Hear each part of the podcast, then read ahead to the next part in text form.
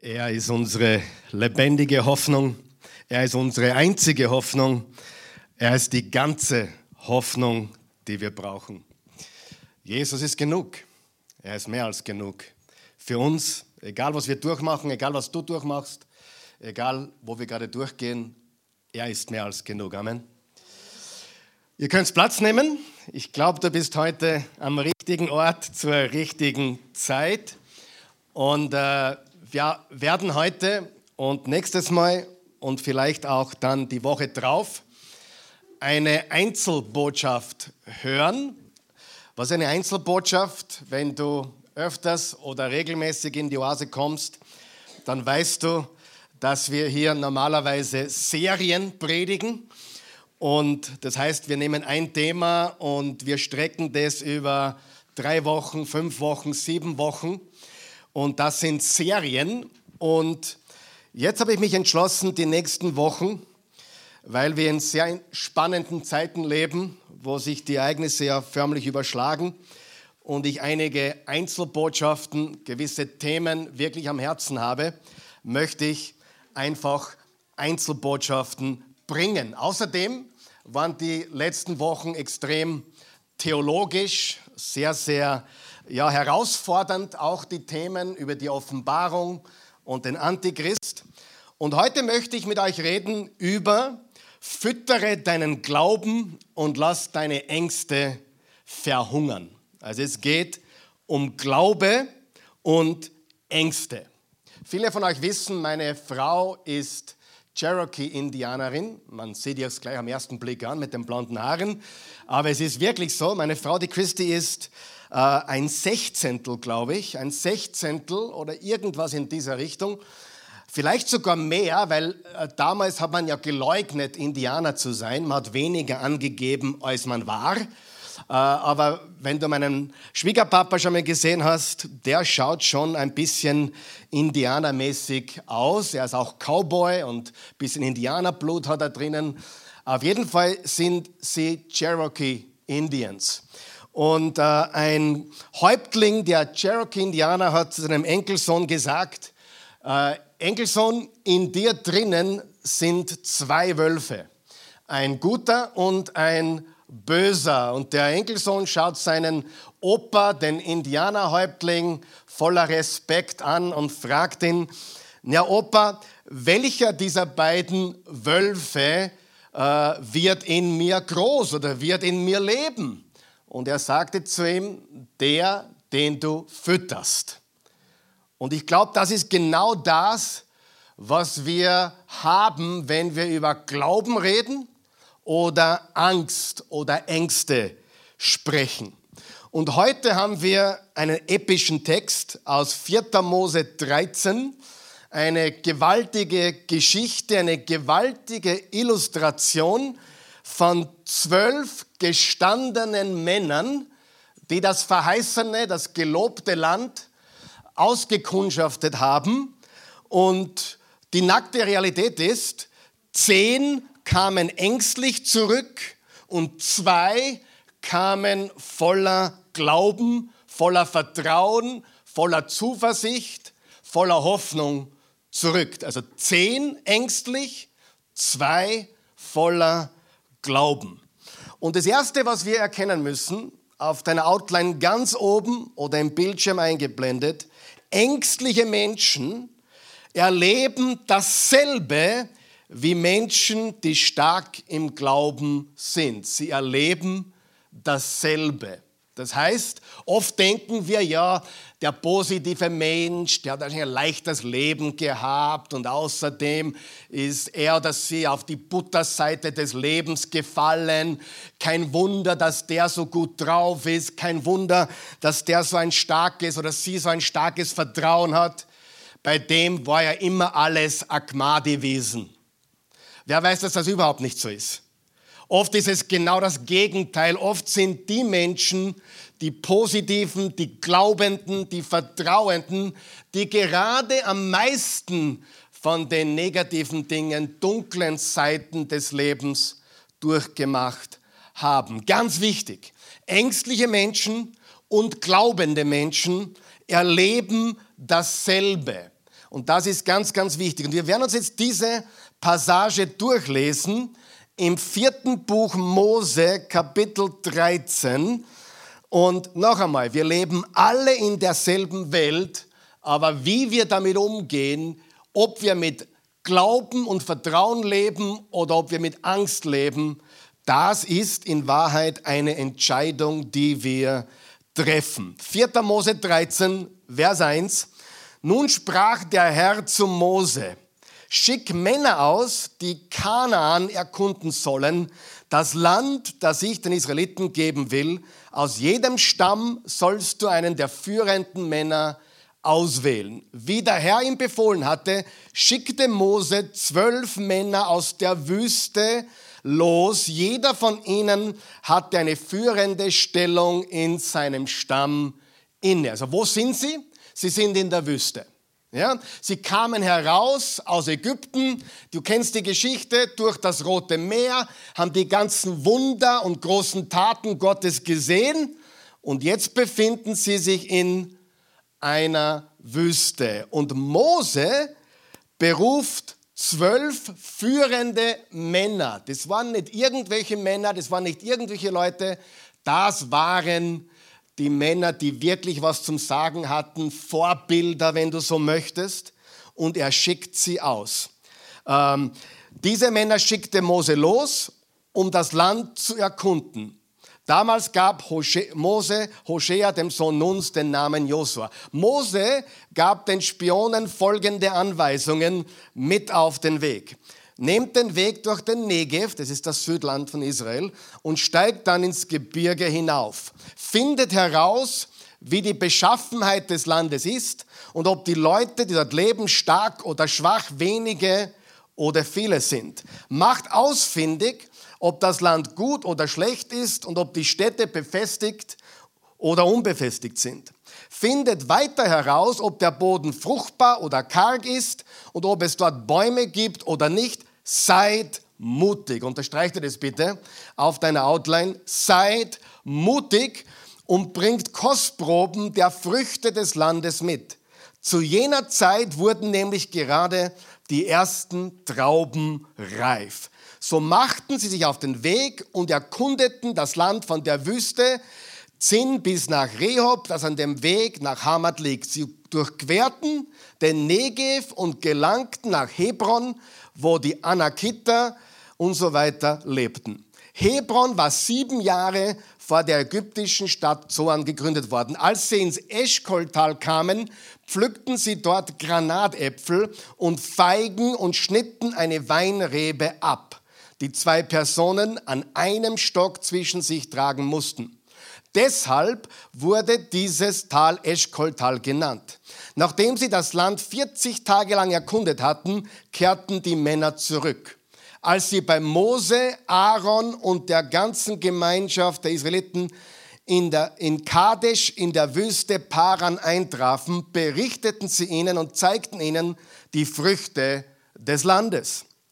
Ihr Bericht lautete folgendermaßen. Wir kamen in das Land, in das du uns geschickt hast. Dort fließen in der Tat Milch und Honig und das hier sind Früchte, die dort wachsen. Doch, unterstreicht ihr doch. Wir kennen aber doch, Leute. Es wäre eher so klasse. Doch oder aber. Doch die Menschen, die dort leben, sind stark und ihre Städte sind sehr groß und gut befestigt. Sogar die Anakita haben wir dort gesehen. Die Amalekiter wohnen im Negev und die Hethiter, Jebusiter, Johanniter, na, die sind nicht dabei, und Amoriter im Gebirge, die Kananiter wohnen an der Mittelmeerküste und im Jordantal. Doch Kaleb ermutigte die Israeliten, die sich gegen Mose stellten, lasst uns sofort aufbrechen und das Land einnehmen, denn wir können es ganz bestimmt erobern rief er. Aber die anderen Spione wandten ein, wir können nicht gegen sie in den Kampf ziehen, denn sie sind stärker als wir. Und sie stellten den Israeliten das Land, das sie erkundet hatten, negativ dar. Das Land, durch das wir gezogen sind, um es zu erkunden, verschlingt seine Bewohner. Die Menschen, die wir dort gesehen haben, sind sehr groß. Sogar die Riesen, die Anakita haben wir gesehen, wir kamen uns neben ihnen wie Heuschrecken vor und in ihren Augen waren wir das auch. Also, was haben wir bis jetzt gesehen? Wir haben gesehen, dass egal ob du ein ängstlicher Mensch bist oder ein glaubender Mensch, da, du erlebst im Prinzip dasselbe. Und der zweite Punkt, sie sahen alle die guten Dinge. Im Vers 27 haben wir das gesehen. Wir kamen in das Land, in das du uns geschickt hast. Dort fließen in der Tat Milch und Honig und das hier sind die Früchte, die dort wachsen. Alle sahen die guten Dinge. Sie sahen alle die guten Dinge und sie sahen alle auch die Riesen und die Probleme. Also was können wir einmal feststellen? Gleicher Weg, gleicher Ort, gleiche Umstände, gleiches Ziel. Gleicher Ort, gleicher Weg, gleiche Umstände, gleiches Ziel. Zwei kamen zurück mit Glauben, Josua und Kaleb. Zehn kamen zurück mit Angst. Und jetzt kommt ein ganz wichtiger Punkt, der im Leben sehr entscheidend ist. Wir sehen die Dinge nicht wie sie sind, sondern wie wir sind. Ich möchte das wiederholen. Wir sehen die Dinge im Leben nicht unbedingt, wie sie sind. Wir sehen die Dinge im Leben, wie wir sind. Wenn du überall den Teufel siehst, dann sagt das mehr über dich als über die Situation in der Welt oder im Leben. Wenn du immer und überall bei jedem skeptisch bist, dann sagt es mehr über dich als über die anderen Menschen. Sieh, wenn du jeden äh, verurteilst, dann sagt das sehr viel über dich. Wir sehen die Dinge nicht immer so, wie sie wirklich sind. Wir sehen die Dinge primär, wie wir sind. Das führt mich zur dritten Bemerkung, die ich machen möchte, auch auf deiner Outline. Die Ängstlichen, sie drehen alles gleich ins Negative. Ja? Sie drehen alles gleich ins Negative. Im Vers 27 haben wir gelesen, dort fließen in der Tat Milch und Honig, das sind die Früchte. Vers 28, doch die Menschen oder aber die Menschen, die da leben, sind viel zu stark für uns. Sie drehen alles gleich ins Negative. Wer von euch weiß, dass Angst alles aufblasen tut? Alles. Durch Angst wird alles aufgeblasen, durch Angst wird alles aufgebauscht und durch Angst wird auch alles übertrieben. Das heißt nicht, dass Probleme nicht da sind. Das heißt nicht, dass eine Situation in der Welt jetzt herrscht, die wirklich düster und schwierig ist. Aber Angst bläst alles auf, Angst bauscht alles auf und Angst übertreibt alles. Angst ist ein Übertreiber. Ja, das liegt in der Natur der Sache. Und das heißt noch lange nicht, dass die Probleme nicht da sind. Es gibt Probleme, es gibt Riesen, aber wir dürfen sie nicht unnotwendigerweise oder unnötigerweise aufblasen. Das führt mich zum vierten Gedanken bezüglich ängstlichen Menschen. Sie machen es noch schlimmer, indem sie auf die negative Geschichte aufbauen. Und im Vers 29 geht es weiter. Die Amalekiter wohnen dort, die Riesen sind dort und so weiter. Sie bauen auf die negative Geschichte auf und sie machen das negative Bild noch größer. Das nächste, was wir sehen, ist, ist der fünfte Gedanke.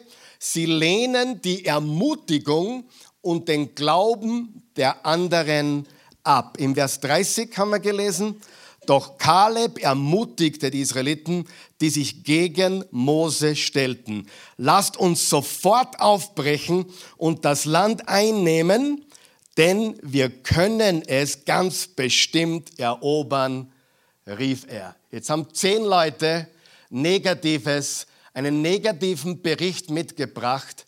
Und jetzt steht Kaleb auf mit seinem Freund Josua und sagt, lasst uns sofort hinaufziehen und lasst uns das Land erobern. wir werden das schaffen. Aber die Ängstlichen lehnen die Ermutigung und den Glauben der anderen sofort ab. Und sie übertreiben, nächster Punkt, sie übertreiben und machen anderen Angst. Wir sehen die Übertreibung in Vers 31 und 32. Aber die anderen Spione wandten ein, wir können nicht gegen sie in den Kampf ziehen, denn sie sind stärker als wir. Und sie stellten den äh, Israeliten das Land, das sie erkundet hatten, negativ dar. Und jetzt kommt was ganz was Lustiges. Das Land, durch das wir gezogen sind, um es zu erkunden, verschlingt seine Bewohner. Also ich weiß nicht, wie es dir geht, so habe ich noch nie gesehen, dass äh, ich durch äh, die Stadt gegangen wäre und irgendjemand vom Boden verschlungen worden wäre. Hat das jemand schon erlebt? Ja? Wir sehen also eine gewaltige Übertreibung. Und dann steht noch, die Menschen, die wir dort gesehen haben, sind alle sehr groß. Ich weiß nicht, ob alle Menschen groß sind, die Babys sicherlich nicht.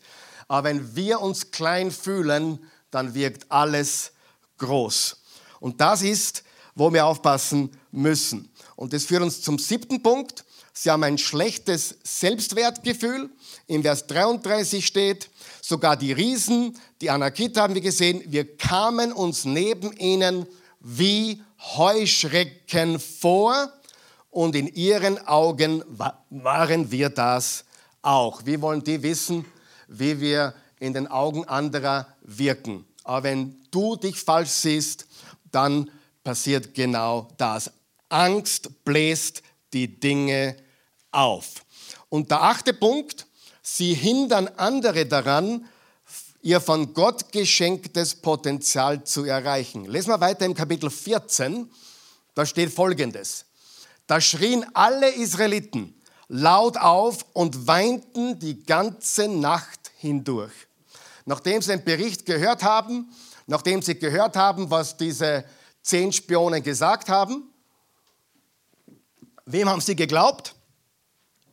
Haben sie den zehn geglaubt oder den zwei geglaubt? Den zehn haben sie geglaubt. Der Masse haben sie geglaubt. Da schrien alle Israeliten, die ganze Million oder zwei Millionen, was sie waren, laut und weinten die ganze Nacht hindurch. Sie murrten gegen Mose und Aaron und klagten, wären wir doch bloß in Ägypten oder hier in der Wüste gestorben. Sehr positiv, oder? Hey, Mose, warum führst du uns da heraus? Warum hast du uns das angetan? Warum musstest du uns rausführen aus Ägypten? Dort waren wir wenigstens Sklaven, dort hatten wir wenigstens was zu tun, wir hatten wenigstens was zum Essen. Ja, wir mussten zwölf Stunden, sieben Tage die Woche schuften, aber wir hatten wenigstens was zum Essen. Und jetzt sind wir da heraus und wären wir bloß in Ägypten oder hier in der Wüste gestorben, ach wären wir doch schon tot. Sehr positiv, oder? Warum hat uns der Herr, zuerst geben sie die Schuld dem Mose und dem Aaron, die Führer, die, die führenden Persönlichkeiten, und jetzt geben sie die Schuld sogar Gott. Warum hat uns der Herr in dieses Land gebracht? Etwa nur, damit wir hier in der Schlacht getötet werden und unsere Frauen und Kinder als Sklaven verschleppt werden? Feiglinge, die Frauen und Kinder würden sie zurücklassen und flüchten wahrscheinlich. Wäre es dann nicht das Beste für uns, nach Ägypten zurückzukehren? Und sie sagten zueinander, lasst uns einen Anführer wählen und nach Ägypten zurückkehren. Wenn es nicht so lustig wäre, ja, es ist traurig, aber es ist auch wirklich lustig. Was lernen wir hier? Angst darf niemals deine Entscheidungen bestimmen. Wenn Angst deine Entscheidungen bestimmen oder wenn Angst deine Entscheidung bestimmt, dann triffst du garantiert falsche Entscheidungen. Angst ist ein ganz schlechter Berater und Angst darf niemals deine Entscheidungen bestimmen. Ähm, letztendlich sind sie in der Wüste gestorben. Sie sind 40 Jahre im Kreis gegangen. Sie haben sich im Kreis gedreht. Die Reise, die vielleicht 10 bis 14 Tage hätte dauern sollen, ja, ins Verheißene Land, hat 40 Jahre gedauert und dann sind sie in, letztendlich in der Wüste gestorben und nur die neue Generation hat dann das verheißene Land auch gesehen. Paar Punkte diesbezüglich. Erstens, sie vergaßen die Vergangenheit. Sie vergaßen die Vergangenheit. Wie konnten sie vergessen, was Gott bereits für sie getan hat? Darf ich dir auch sagen, was ich gelernt habe? Ängstliche Menschen sind sehr vergessliche Menschen. Ängstliche Menschen sind sehr vergessliche Menschen. Wenn du eine Herausforderung hast und du zurückblickst auf das, wo Gott dich bereits durchgetragen hat, wenn ich heute mein Leben be betrachte, wo Gott mich schon überall durchgeführt hat und rausgeführt hat, und wenn Angst mich packt, dann tendiere ich dazu zu vergessen, was Gott schon getan hat. Ich tendiere zu vergessen, was in der Vergangenheit bereits passiert ist. Und ängstliche Menschen vergessen nicht nur die kleinen Dinge, sie vergessen sogar die ganz großen Dinge, die man eigentlich nie vergessen sollte. Wenn Angst dein Leben ergreift, ist es wie ein Strick. Es ist wie eine Schlinge. Angst macht dein Leben absolut unwertes zu leben. Mit Angst zu leben ist was ganz was Scheußliches. Und im 2. Timotheus 1, Vers 7 hat Paulus gesagt, Gott hat uns nicht den Geist der Furcht gegeben, sondern den Geist der Kraft, der Liebe und der Besonnenheit. Bitte vergiss nicht, du bist immer noch da, du bist immer noch am Leben, Gott hat dich immer noch geführt und gelenkt und bewahrt und er ist nicht fertig mit dir, sondern er hat etwas vor mit dir. Mit deinen Fehlern, mit deinen Schwächen, mit allem, was du Gutes getan hast und auch weniger Gutes getan hast. Gott kann alles verwenden, um es für seine Herrlichkeit zu gebrauchen. Denen, die Gott lieben, dient alles zum Besten. Vergiss nicht die Vergangenheit. Vergiss nicht, was Gott in deinem Leben bereits getan hat. Und wenn du nicht an Gott glaubst, dann glaube ich, dass du heute merkst, er hat dich auch bisher bewahrt und sag einfach nur Danke. Er hat dich beschützt. Ängstliche Menschen vergessen. Und das Zweite, was man an diesen Menschen sieht, an diesen Israeliten, sie haben nicht nur die Vergangenheit vergessen, das, was Gott für sie in Ägypten getan hat, das, wie er sie rausgeführt hat durchs Rote Meer, wie Gott gewirkt hat durch die Plagen in Ägypten, all diese Dinge, die beschrieben sind im Exodus, all das haben sie vergessen. Und das Zweite ist, sie haben sich abgefunden mit der Gegenwart. Sie haben sich abgefunden mit der Gegenwart. Bleiben wir doch in der Wüste oder noch besser, gehen wir zurück nach Ägypten. Sie gaben sich zufrieden. Sie gaben sich zufrieden. Jetzt kommt eine ganz wichtige Wahrheit, schnall dich an. Gott bringt uns immer wieder zu einem Test im Leben. Immer wieder. Gott bringt uns immer wieder zu einem Test im Leben. Sag einmal Test. Test. Ein Test. Und ich kann dir eines sagen, wenn du, de, wenn du ihn nicht bestehst, darfst du nochmal antreten. Und wenn du ihn wieder nicht bestehst, darfst du nochmal antreten. Und er wird dich so lange antreten lassen, bis du diesen Test bestanden hast. Wenn ich in mein Leben zurückblicke, gibt es gewisse Dinge, von denen komme ich einfach nicht wirklich los. Da fällt der Karl Michael immer wieder in die gleiche Falle. Und weißt du was? Und wieder darf ich antreten zum selben Test. Und wenn ich mich 40 Jahre in der Wüste drehen muss, Gott wird mich diesen Test immer wieder und immer wieder antreten lassen. Das klingt jetzt positiv, ist aber auch ex extrem herausfordernd, weil Gott sagt, hey, den Test machst du so lange, bis du ihn bestehst.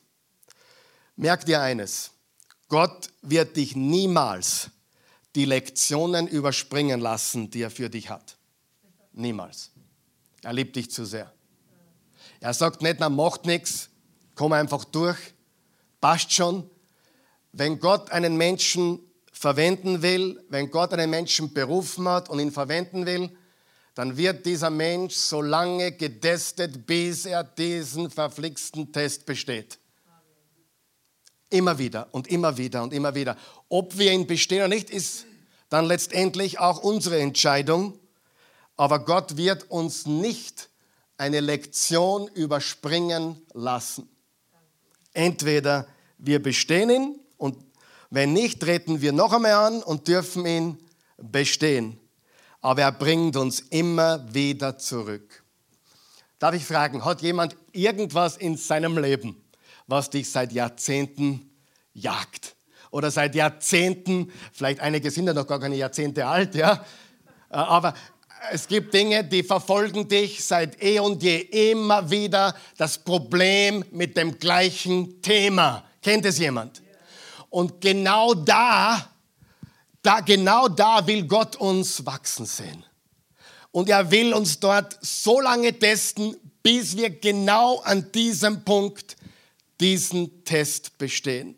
Egal wie die Versuchung heißt, egal wie das Thema heißt, aber solange du diese Lektion nicht lernst, wird Gott dich die nächste Ehrenrunde in der Wüste drehen lassen. Halleluja. Er liebt dich zu sehr, um dich so zu lassen, wie du bist. Das heißt, Tests sind was Positives, weil es der einzige Weg ist, befördert zu werden. Wer im Kleinen nicht treu ist, wird im Großen auch nicht treu sein. Weißt du, manchmal kommen Menschen zu mir und sagen, Karl Michael, meine Güte, wenn, wenn ich erfolgreicher wäre, würde ich dies oder jenes tun. Wenn ich mehr Geld hätte, würde ich mehr geben. Und weißt du, ich schaue diese Leute immer ganz klar und sage, das stimmt nicht. Das stimmt nicht.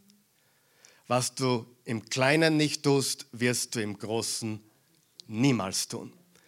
Ich kann dir sogar sagen, wenn du es mit 10 Euro nicht tust, mit 100.000 ist es viel, viel, viel, viel schwieriger.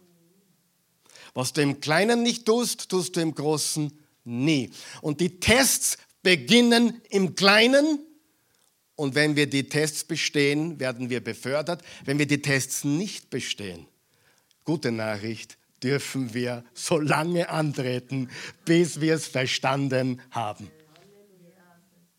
Und sonst drehen wir uns im Kreis und machen Ehrenrunden in der Wüste. Okay, wer kennt die Wüste? Wer hat schon mal einen christlichen Wüstenwanderer kennengelernt? Viele Christen sind Wüstenwanderer. Sie sind zwar nicht mehr in Ägypten, Ägypten ist die Welt, die Sünde. Sie sind aber auch noch nicht im gelobten Land. Sie befinden sich in der Wüste, sollten ins gelobte Land gehen, aber sie kriegen es nicht durch ihren harten Schädel dass sie den Test endlich bestehen müssen. Und das ist ganz, ganz wichtig. Gott liebt uns und er hat etwas Besseres für uns, als zurückzugehen nach Ägypten oder in der Wüste zu sterben. Er will, dass wir bestehen und oft, je größer der Test, umso gewaltiger die Beförderung. Das ist wirklich wahr. Das kann ich nur bestätigen aus vielen Jahren meines Lebens. Jetzt möchte ich aber was Lustiges erzählen. Darf ich? Darf man überhaupt in der heutigen Zeit Lustiges erzählen? Na, ehrlich jetzt. Wäre es ein bisschen Humor, oder? Okay. Der Friseur ist ja auch ein Thema heutzutage, oder? Ohne Test keine neue Frisur, gell?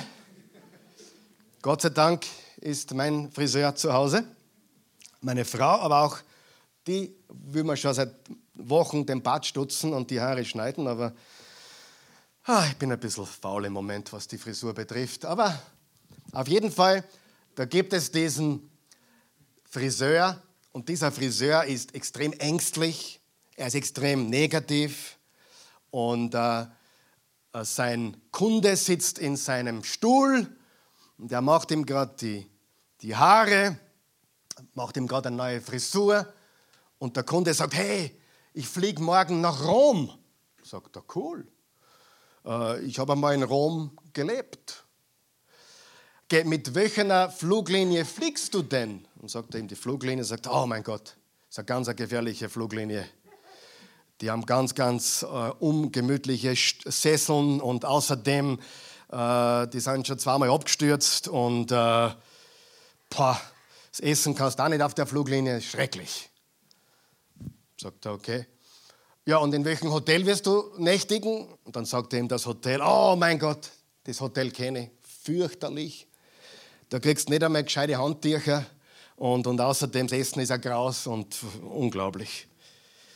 Und, und der, der, der Kunde wird immer kleiner in seinem Sessel und dann, dann äh, sagt er, ja, und, und, und wenn ich dann schon unten bin, den Papst will ich eigentlich auch sehen, sagt der Friseur. Den Papst sieht niemand. Den sehen nur ganz, ganz berühmte Leute und ganz große Leute mit viel Geld und so weiter. Ah, und der wird immer kleiner, immer demotivierter und ist fix und fertig.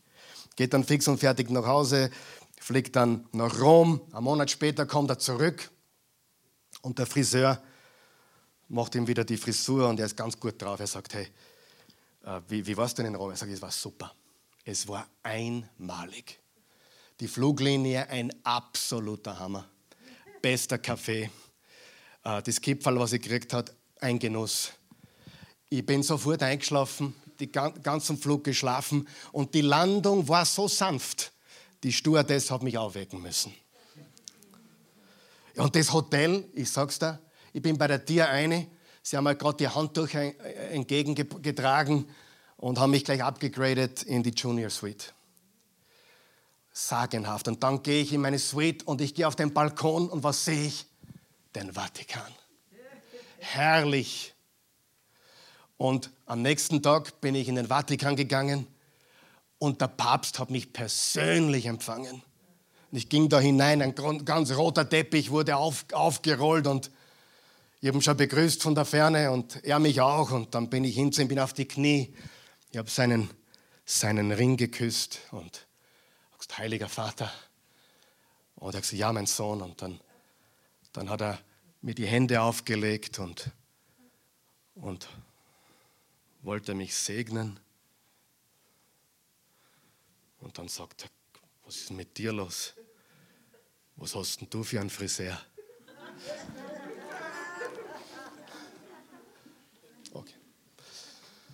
Na gut, mir taugt er. Friseurgeschichte.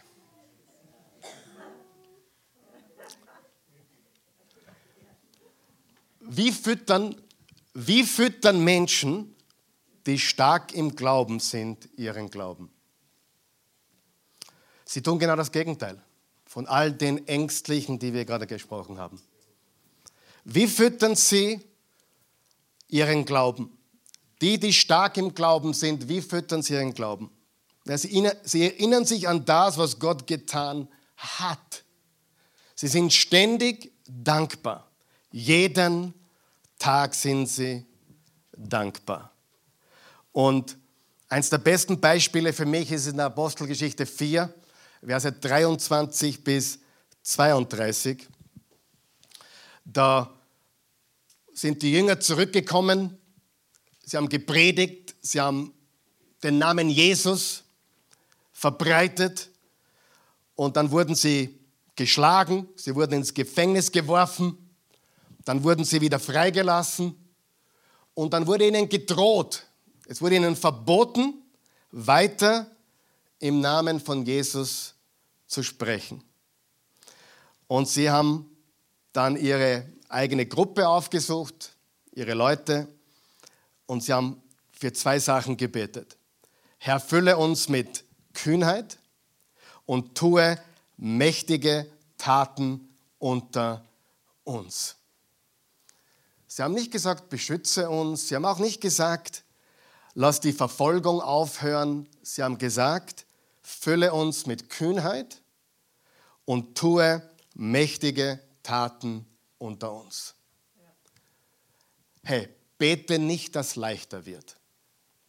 Bete, dass Gott dich mehr leuchten lässt. Ehrlich, wenn du betest, dass leichter wirst, habe ich ein Problem. Es gibt Menschen, die haben keine Probleme. Ganz wenige. Die sind fast alle depressiv. Hast du das gewusst? Fast alle. Weißt du, dass Gott dir Tests gibt, dass Gott dir Probleme gibt, um dich zu wachsen. Wer weiß das? Um uns zu strecken, um uns stärker zu machen. Ganz, ganz sicher. Und wenn du kein Problem hast, ich habe neulich die Evangelien durchgelesen und mir, mir ist was aufgefallen. Was ist mir aufgefallen?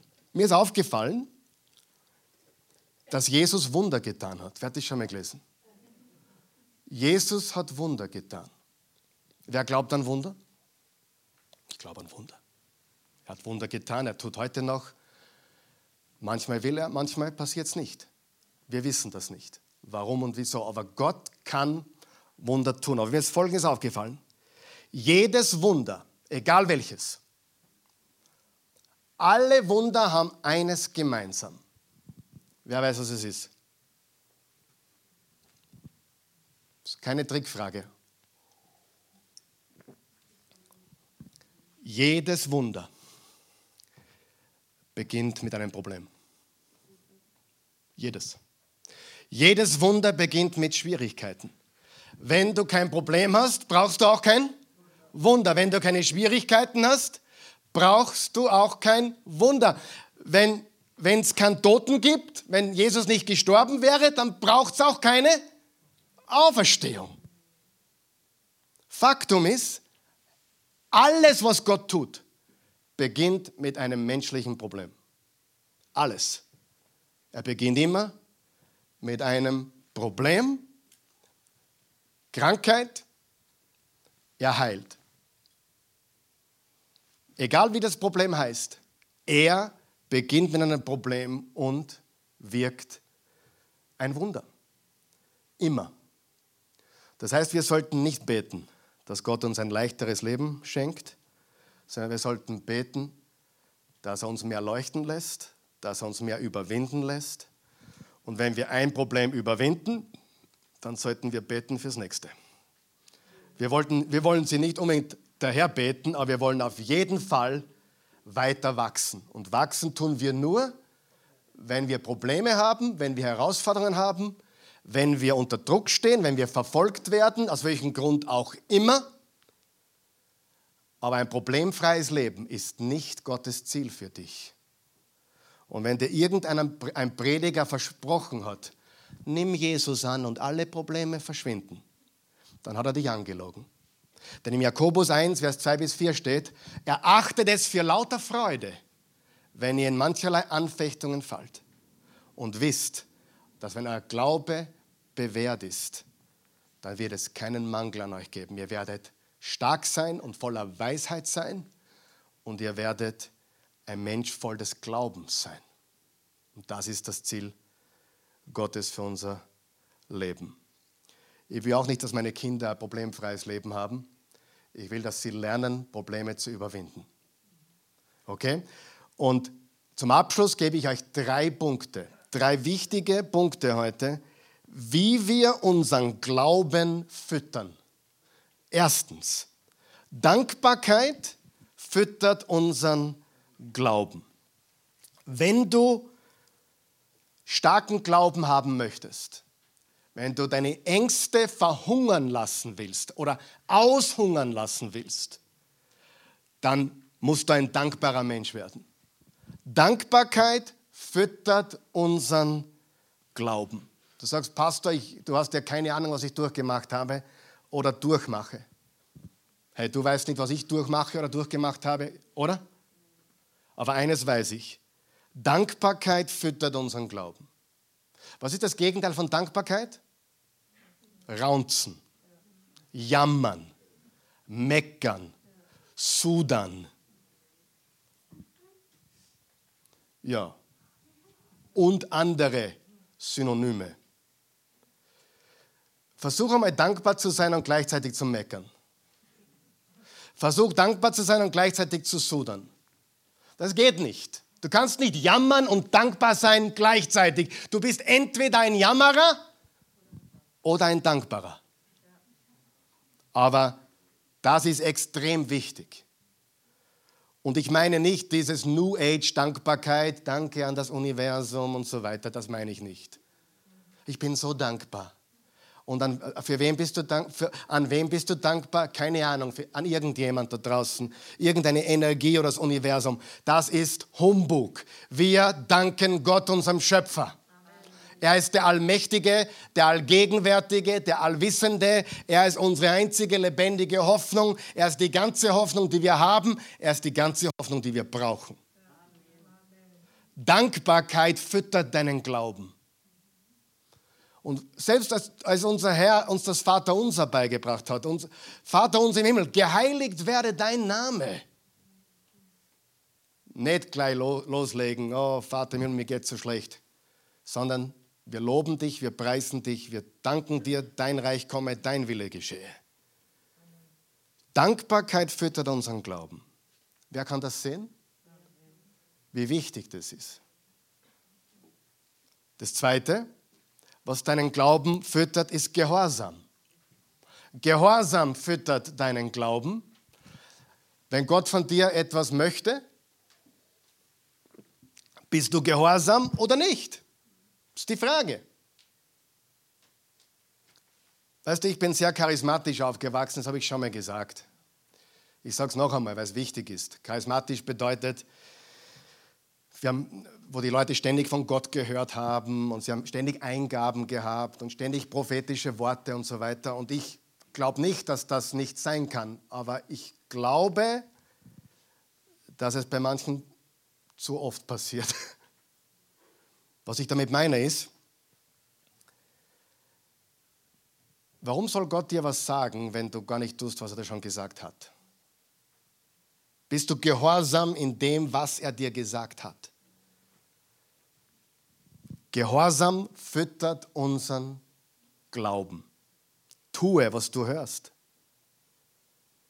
Du willst schon die nächste Predigt hören, aber bist du bereit, das zu tun, was du heute hörst? Gehorsam füttert unseren Glauben.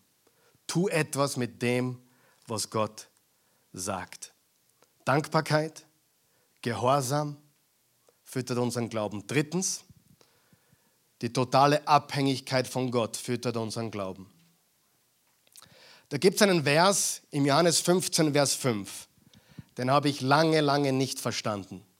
Und zwar im Johannes 15, 5 hat Jesus gesagt, ich bin der Weinstock, ihr seid die Reben. Wer in mir bleibt und ich in ihm, wird viel Frucht bringen. Denn getrennt von mir könnt ihr nichts tun. Und ich muss ganz ehrlich zugeben, das hat mich immer wieder gestört. Getrennt von mir könnt ihr nichts tun. Ich tue viele Dinge ohne Jesus, oder? Ich meine, ich bin heute aufgestanden, ich habe mir die Zähne geputzt, ich habe mich geduscht. Ich meine, brauche ich dafür Jesus? Das machen Ungläubige auch, oder? Oder Atheisten oder Agnostiker. Getrennt von mir könnt ihr nichts tun. Stimmt es? Bis ich eines Tages verstanden habe, was das bedeutet. Getrennt von mir könnt ihr nichts tun bedeutet, alles, was ich ohne Jesus tue, hat keine ewige Bedeutung. Ich kann nichts von ewiger Bedeutung tun ohne ihn. Alles, was ich tue, für mich, für mich alleine oder für mein Reich, hat keine ewige Bedeutung. Aber alles, was ewige Bedeutung hat, kann ich nur mit ihm und durch ihn tun. Also, wollen wir unsere Ängste verhungern lassen? Ja oder nein? Wollen wir unseren Glauben füttern? Das wollen wir. Wie tun wir das? Jeden Tag. Dankbar, gehorsam in kleinen und großen Dingen und indem wir uns komplett abhängig machen von Gott, von ihm. Und wenn wir dankbar sind und gehorsam sind, und gehorsam heißt nicht, dass du perfekt bist, aber wenn du spürst, Gott sagt dir was, tu dies, mach das, dann bist du gehorsam. Und dieser Gehorsam füttert deinen Glauben und die totale Abhängigkeit von ihm. Und die Frage ist auch in deinem Leben, mit welchen Leuten gibst du dich um, umgibst du dich? Füttern die deinen Glauben oder füttern sie deine Ängste? Ich möchte jemand sein, der euren Glauben füttert. Und ich hoffe, das habe ich heute getan. Und ich hoffe, dass wir diese Botschaft, die wir heute gehört haben, wirklich zu Herzen nehmen und uns an das erinnern, was Gott schon getan hat und ständig in Dankbarkeit, mit Gehorsam und in totaler Abhängigkeit von ihm leben. Ich kann dir eines sagen, ein Leben ohne ihn ist nicht lebenswert, aber mit ihm hat es große Bedeutung. Und wir brauchen ewige Werte und nicht irgendwelche kurzfristigen Dinge, die uns nur auf dieser Erde Befriedigung schenken. Das Leben ist kurz. Wir haben einen Schuss. Wer weiß das? Nur einen. Ich kann es nicht glauben. Ich werde in wenigen Tagen, wenigen Wochen 50.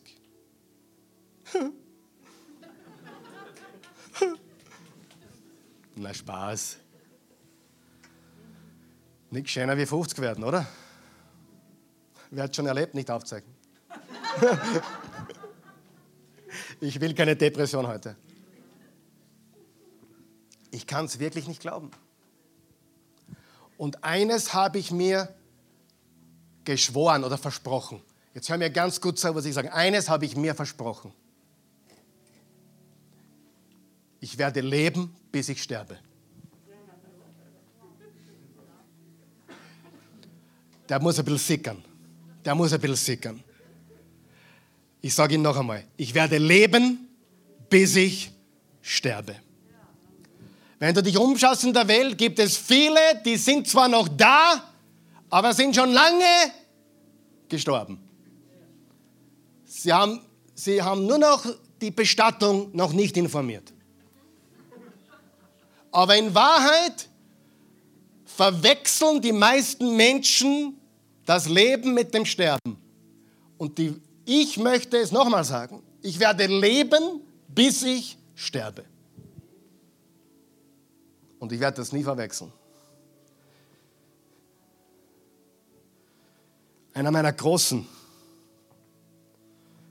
Helden ist, viele von euch kennen John Maxwell.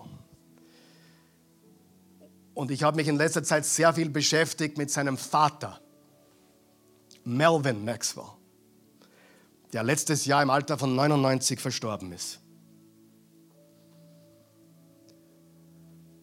Jetzt weißt du, wenn du den John Maxwell kennst, dann weißt du, warum der so drauf ist. Sein Papa ist mit 99 gestorben. Äh, vor 13 Jahren, als er 87 war, ist seine Frau gestorben nach über 65 Jahren Ehe. Er hat dann noch 13 Jahre gelebt. Sie waren über 65 Jahre verheiratet und letztendlich kam er dann mit Anfang 90 ins Altersheim und hat dort eine, ein junges Mädel kennengelernt, 79. hat im Altersheim nochmal geheiratet.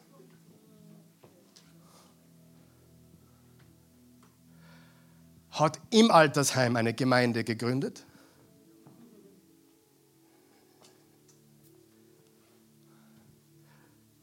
Der Raum, wo der Gottesdienst war, wurde zu klein. Der Mann ist jetzt Mitte 90, also wie das war. Hat investiert im Altersheim, in Videoübertragung in andere Altersheime und andere Räumlichkeiten, damit die Leute live dabei sein können. Mit 96 konnte er dann nicht mehr gehen und hat seinen Dienst als Pastor aufgehört, hat sich Visitenkarten drucken lassen mit seiner Telefonnummer. Wenn du Gebet brauchst, ruf mich an. Die wurden im ganzen Altersheim und überall verteilt.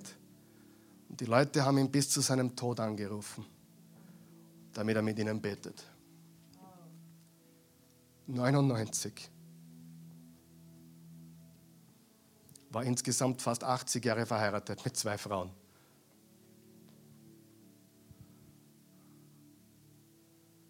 Bitte verwechsle nicht das Leben mit dem Sterben. Leb, bis du stirbst. Bitte. Leb, bis du stirbst. Und nicht irgendwann einmal jetzt, jetzt take it easy. Mach mal nichts mehr. Genieße das Leben, aber leb es bis zum Ende. Egal, ob du gehen kannst oder nimmer egal wie die Welt ausschaut oder auch nicht. Du wurdest für diese Zeit, in der wir leben, geboren. Lebe es und leuchte. Und zeig deinen Glauben und nicht deine Angst. Halleluja. Wer möchte mit mir den Glauben füttern und die Ängste verhungern lassen? Und alles tun, damit die Welt sieht, unser Glaube ist echt. Halleluja. Da gibt es ein ganz ein cooles Video auf, auf YouTube, wenn du eingibst Melvin Maxwell, wo, wo uns sein Sohn auf die Bühne holt und dann fünf Minuten geht er voll ab. Der geht als 90-Jähriger voll ab. Ich weine jedes Mal, wenn ich Menschen sehe, die bis zum Schluss leben und voll leben. Das wollen wir tun, okay? Lass uns aufstehen. Vater im Himmel, wir loben dich, wir preisen dich und erheben dich. Wir danken dir für deine unendliche Güte und Gnade. Wir preisen deinen wunderbaren Namen. Jesus Christus, du bist der König der Könige, du bist der Herr der Herren, du bist der Name über allen Namen. Du bist unsere einzige Hoffnung, du bist unsere ganze Hoffnung, du bist unsere lebendige Hoffnung und du bist die einzige Hoffnung, die wir brauchen. Du bist mehr als genug. Dafür danken wir dir von ganzem Herzen. Solltest du hier sein heute Morgen oder uns als Zuschauer hier verfolgen und du hast noch keine persönliche Beziehung zu Jesus Christus, so sage ich dir von ganzem Herzen, das ist keine Option, das ist der einzige Weg, wirklich zu leben. Es hat nichts mit Religion zu tun, sondern mit einer Beziehung zu Gott, zum lebendigen Gott. Und Jesus hat gesagt, wer mich hat, hat das Leben. Und so sehr hat Gott die Welt geliebt, und das inkludiert auch dich, dass jeder, der an ihn glaubt, nicht verloren geht, sondern ewiges Leben hat. Paulus hat gesagt im Römer 10, wenn du mit dem Mund bekennst, Jesus ist Herr, und mit dem Herzen an seine Auferstehung glaubst, bist du gerettet. Mit dem Munde bekennen, Jesus ist Herr und mit dem Herzen an seine Auferstehung glauben. Wenn du das möchtest, bete mit uns. Vater im Himmel, ich komme zu dir, wie ich bin. Ich bin ein Sünder. Ich brauche Vergebung. Ich brauche einen Retter. Und ich bekenne jetzt, dass du der Sohn Gottes bist. Am Kreuz für mich gestorben, begraben, tot und auferstanden. Jesus, du bist auferstanden.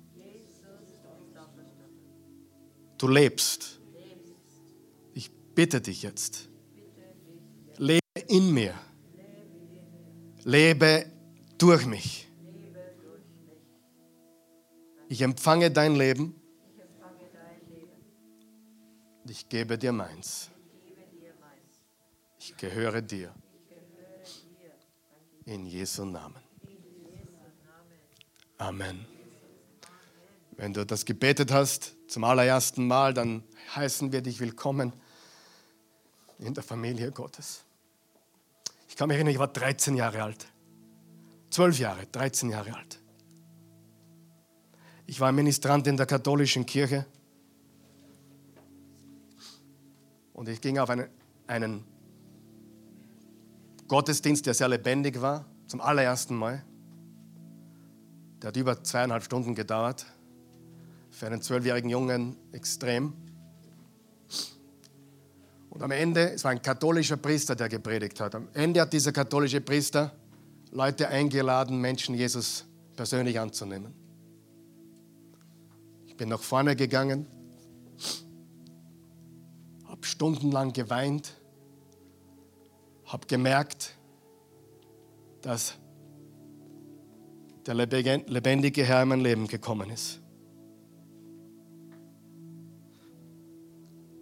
Und seitdem liebe ich ihn über alles.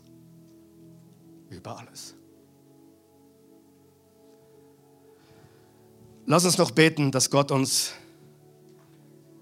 im Glauben hilft, dass wir unseren Glauben füttern und dass unsere Ängste verhungern. Lass uns das auch beten.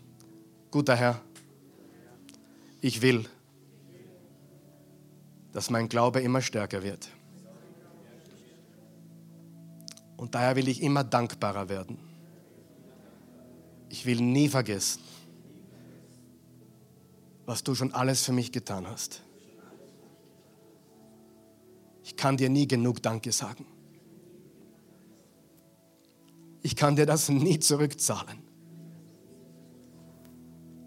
Egal wie gut ich bin, wie viel ich gebe, wie viel ich tue, danke. Du hast mehr getan, als ich mir jemals vorstellen kann.